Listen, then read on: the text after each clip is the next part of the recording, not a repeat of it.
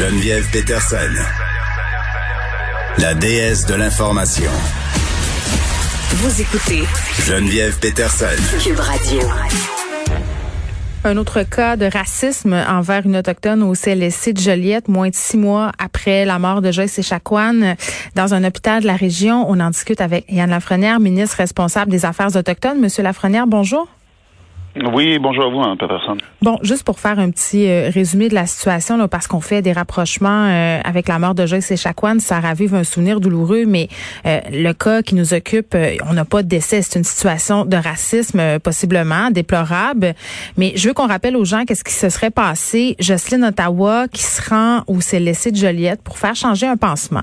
Et là, est reçue par deux infirmières et quand elle voit son nom, une lui aurait dit, on va t'appeler Joyce, ça euh, comme Jocelyne, ça va être Joyce pour les intimes. Elle a eu l'impression, Madame Ottawa, qu'on riait d'elle, qu'elle trouvait ça drôle, qu'on tournait un peu en dérision le décès de Joyce euh, Echaquan, euh, d'autant plus qu'on lui aurait demandé de chanter une chanson en atikamek. Et elle aurait répondu qu'elle n'avait pas la tête à changer une chanson. Et bon, pour conclure, lorsque les infirmières ont eu fini de refaire le pansement de Madame Ottawa, elle cherchait son cellulaire, elle l'avait laissé sur le bord de la civière sur laquelle elle prenait place et l'une des infirmières euh, lui aurait dit, euh, bon, c'est moi qui l'ai dans les mains, en riant. Euh, elle lui aurait dit qu'elle voulait voler ses données. comment vous réagissez à cette histoire, Monsieur Lafrenière? Ben, premièrement, je vous dirais bien honnêtement, beaucoup d'incompréhension. Parce que j'ai, j'ai, lu, j'ai entendu ce qui est allégué. En passant, il n'y a pas de plainte. Hein. Il n'y a pas de plainte qui a été formulée. C'est pour ça que je parle au conditionnel. Oui, mais c'est pas juste ça ce que je veux dire, c'est que malgré le fait qu'il n'y ait pas eu de plainte, nous, pendant le week-end, on a vu ça passer dans les médias sociaux. J'ai mm. demandé une traduction rapide parce que c'était en Atikamekw. Et dès qu'on a eu la version en, français, on l'a envoyé à la santé. Et hier, ils ont pris une décision rapide. Alors, je sais pas dire, euh, je sais pas de mettre du discrédit dans, le témoignage. Au contraire, moi, je vous dis, l'incompréhension, c'est que je regarde chacun des éléments, puis je vous écoutais le dire. Là, si on prenait chacun des éléments isolés, on pourrait dire, mais écoutez, peut-être qu'ils sont mal compris, peut-être que, peut-être bien des choses. Mais tout ça ensemble, tu dis, ben voyons donc quelques temps après l'événement de Joyce Echaquan, qui a été un électrochoc pour le Québec, mm. où plusieurs de mes amis des, des, des Premières Nations m'ont dit, écoute, Yann, là, vous êtes choqués, là, mais nous, ça fait des années qu'on vous le dit que ça existe. Là, vous l'avez vu dans pleine face avec une vidéo, mais on le disait que ça existait. Là où tout le monde s'est remis en question, là, on a décidé de prendre des actions sérieuses. On va s'arriver. Il y a deux choses. Un, on peut être choqué, déçu, puis moi, pour, euh, pour Mme Ottawa, mais ce que je trouve horrible, c'est que, un, bon, euh, ce qu'elle a vécu, puis je comprends très bien comment elle s'est sentie, mais en plus de ça, il y a un jour deux à ça. Là. Elle, quand elle va retourner au CLSC, comment elle va se sentir là-dedans? Est-ce qu'elle va avoir l'impression qu'elle a les bons soins? Et ça, on me rassuré, je veux savoir d'ici la fin de la journée, normalement, quel est le plan? Quel est le plan de traitement pour le futur? Comment on va s'assurer que cette personne-là reçoit des soins qui sont appropriés et qu'elle va avoir l'assurance que ça va être sécuritaire, que ça va bien se faire? Et ça, on me dit qu'aujourd'hui, je devrais le savoir. Ça, c'est numéro un. Deuxièmement, oui, on a fait des annonces où on a dit qu'on faisait des changements dans le milieu de la santé.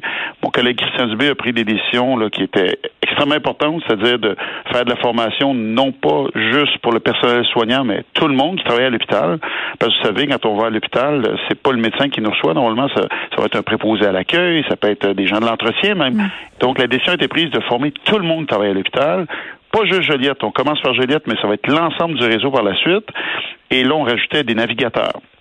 Ça, c'est des gens de la communauté qui vont travailler dans l'hôpital pour accueillir les membres de la communauté puis s'assurer que, premièrement, ils ont les bons soins, tout ça. Et tout récemment, là, pas six mois, là, là, deux semaines, on annonçait l'ajout d'un membre au conseil d'administration d'hôpital qui vient de la Nation Québec, un adjoint au PDG en matière de relations autochtones. Enfin, vous voyez, il y a plusieurs étapes qui ont été faites. La formation, on est toujours en étape de validation avec la communauté parce que c'est pas nous qui imposons cette formation-là, on l'a développée ensemble avec la communauté Atikamek. Mm. Mais malgré tout ça, tout ce que je viens de vous dire, il va avoir des cas comme celui qu'on qu'on s'est fait raconter aujourd'hui, ben, malheureusement. c'est ça, M. Lafrenière. Euh, oui, puis il y a plusieurs affaires là, dans ce que vous venez de me dire. Je pense qu'on peut prendre le temps un peu de faire le tour. Là. Oui, euh, oui la formation, la fameuse formation. Puis, puis moi, je suis contente d'entendre que cette formation-là a été élaborée avec les communautés autochtones. C'est une très bonne chose. Euh, cette formation devra suivre le personnel de la santé afin d'être sensibilisé aux cultures autochtones sur papier. Puis dans les faits, là, c'est une belle initiative.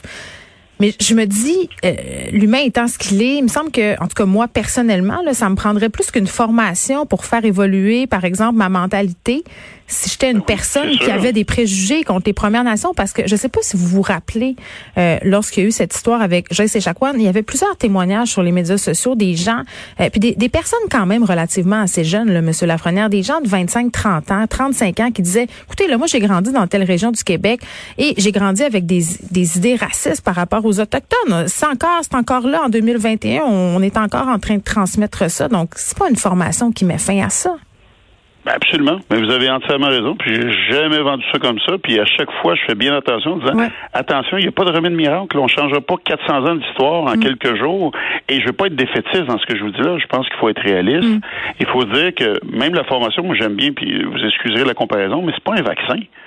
Quand on a cette formation-là, c'est pas fini, c'est le début. Mm. Et moi, comme jeune policier, si on m'avait, quand on me donne une formation, quand je commence dans ma carrière, puis on m'aurait dit pendant 28 ans, t'es correct, voyons donc les choses changent, les choses évoluent, puis il faut continuer de travailler là-dessus. Mm. Et la société a changé. Il y a des choses qu'on acceptait qu'on n'accepte plus aujourd'hui.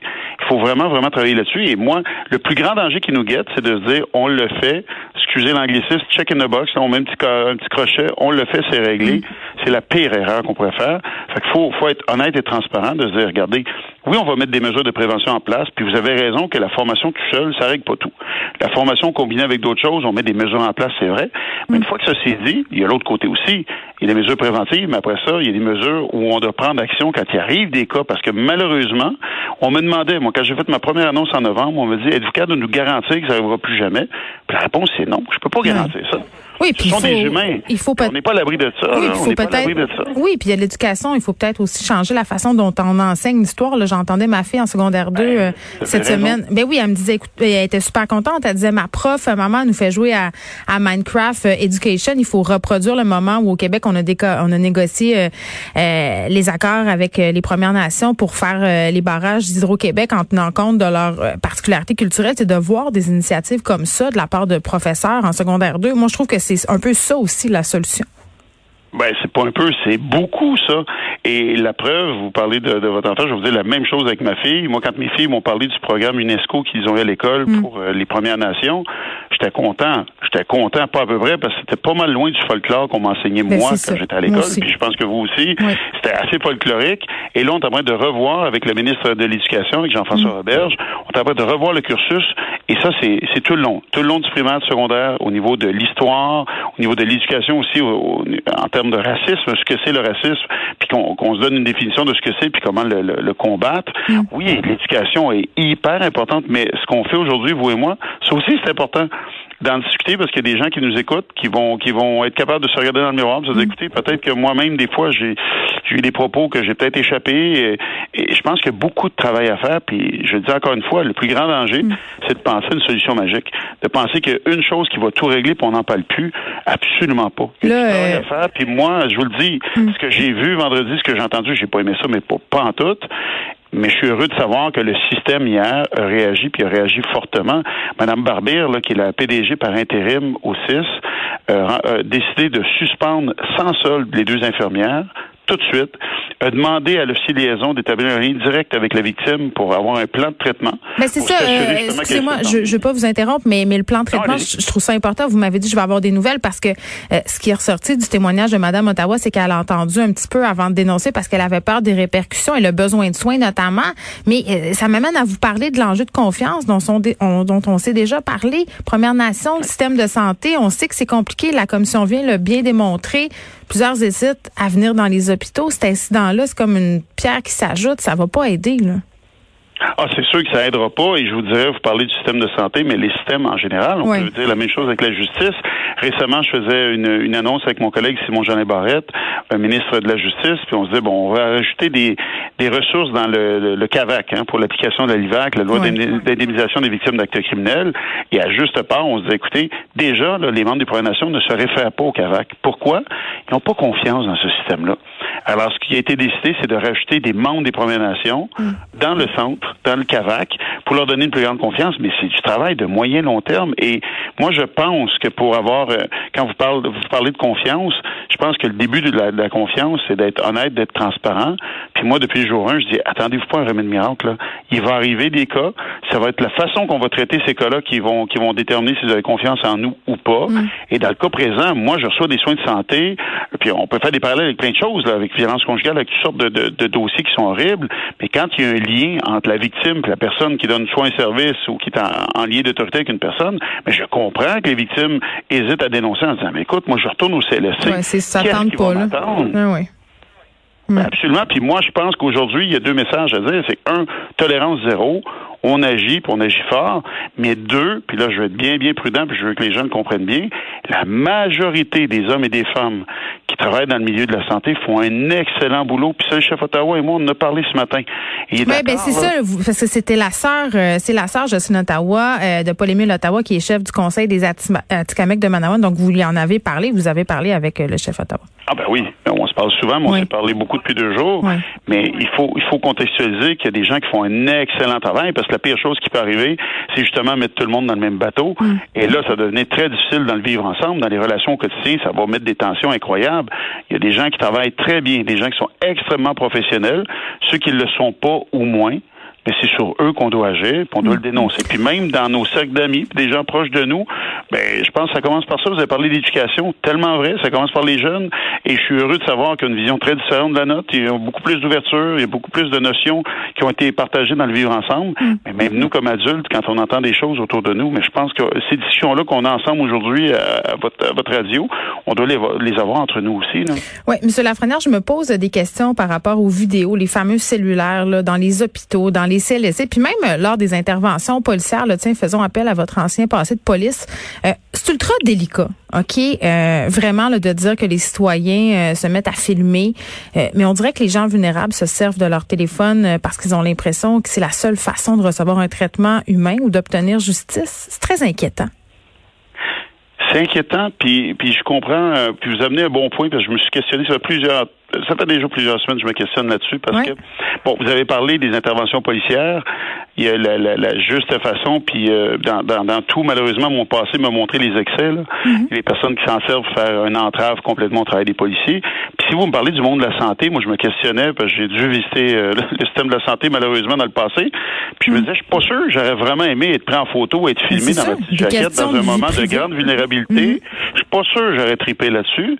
Fait que ça, c'est l'extrême. Puis vous allez me dire, c'est pas comme ça c'est utilisé, mais quand on quand on met des choses en place, c'est pour protéger tout le monde. Et je pense quand on est dans un dans un lieu de soins, qu'on soit à l'hôpital, dans une clinique, et qu'on est comme victime, qu'on est comme personne qui est blessée ou peu importe, s'il y a une chose qu'on veut pas, c'est se faire prendre dans ce moment de grande vulnérabilité-là. Mais je comprends, à contrario, que des gens qui qui ont l'impression de ne pas avoir le service qu'ils doivent Oui. avoir, se disent c'est peut-être la seule façon de ramener ça public. Fait que c'est c'est pas c'est pas simple.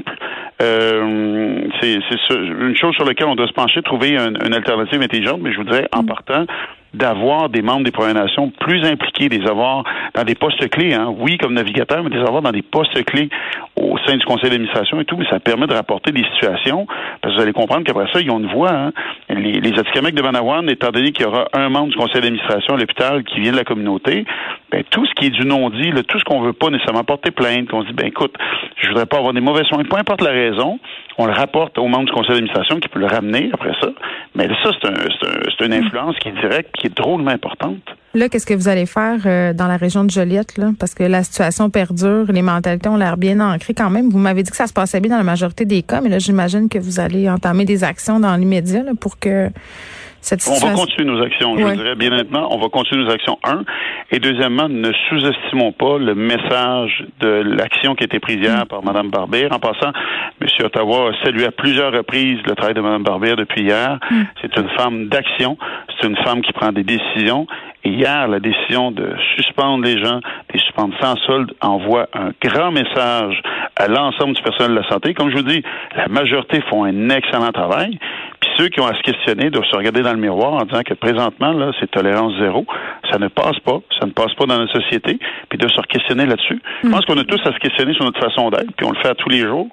Mais là, dans cette situation-là, vous dites, regarde bien, là, ça ne, ça ne passe pas. Moi, je vous dis encore une fois, je suis vraiment incrédule face à ça. Je me dis, comment, avec tout le battage médiatique, tout ce qui est arrivé, comment sérieusement Ben oui. que ça peut se passer de même, moi ça me jette à terre.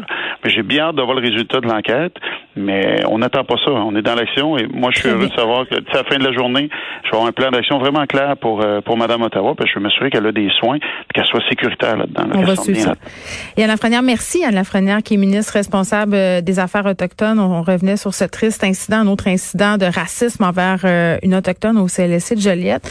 Euh, puis, mis à part la question des Premières Nations dans le système de santé, là, c'est quand même, euh, je faisais référence à monsieur, euh, euh, je parlais avec monsieur Lafrenière de l'utilisation des vidéos des enregistrements aussi qui sont utilisés souvent, beaucoup, notamment par les personnes grosses. Moi, ça me jette à terre de savoir que pour se protéger, pour pouvoir avoir, si on veut, une pogne, pas contre, mais des preuves par rapport à, aux traitements euh, médicaux auxquels on a droit, par rapport au discours des médecins euh, dans les cliniques sans rendez-vous qu'on fréquente, des gens ressentent le besoin de s'enregistrer, de se filmer, parce que dans le fond, qu'est-ce que ça nous dit? Ça nous dit que ces personnes-là, euh, des personnes qui sont vulnérables, qui sont marginalisées, ben ils se sentent pas en sécurité dans notre système de santé. Et ça, vraiment, il va falloir euh, prochainement qu'on se penche là-dessus.